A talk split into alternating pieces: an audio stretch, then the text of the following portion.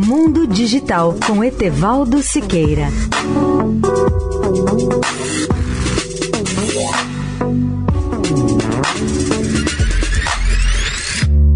Olá, amigos da Eldorado.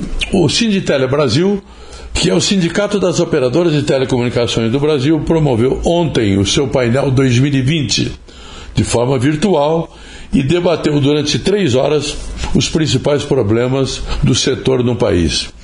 Destaco hoje alguns pontos mais interessantes da palestra do presidente da Claro, José Félix, que apontou alguns desafios setoriais na visão da sua empresa.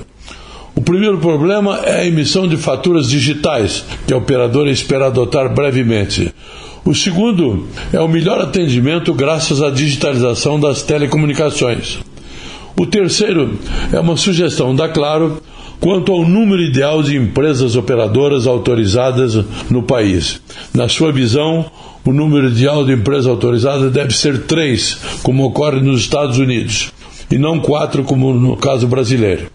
Outro palestrante do evento foi o presidente do Sinditele Brasil, Marcos Ferrari, que retomou o debate sobre um dos problemas mais sérios da política governamental de telecomunicações, que é o confisco dos recursos de três fundos setoriais: o FUST, que é o Fundo de Universalização, o Funtel, que é o Fundo de Tecnologia de Telecomunicações, e o Fistel, que é o Fundo de Fiscalização Setorial.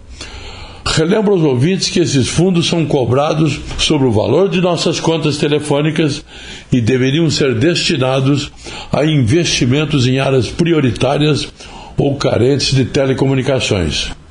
Etevaldo Siqueira, especial para a Rádio Eldorado. Mundo Digital com Etevaldo Siqueira.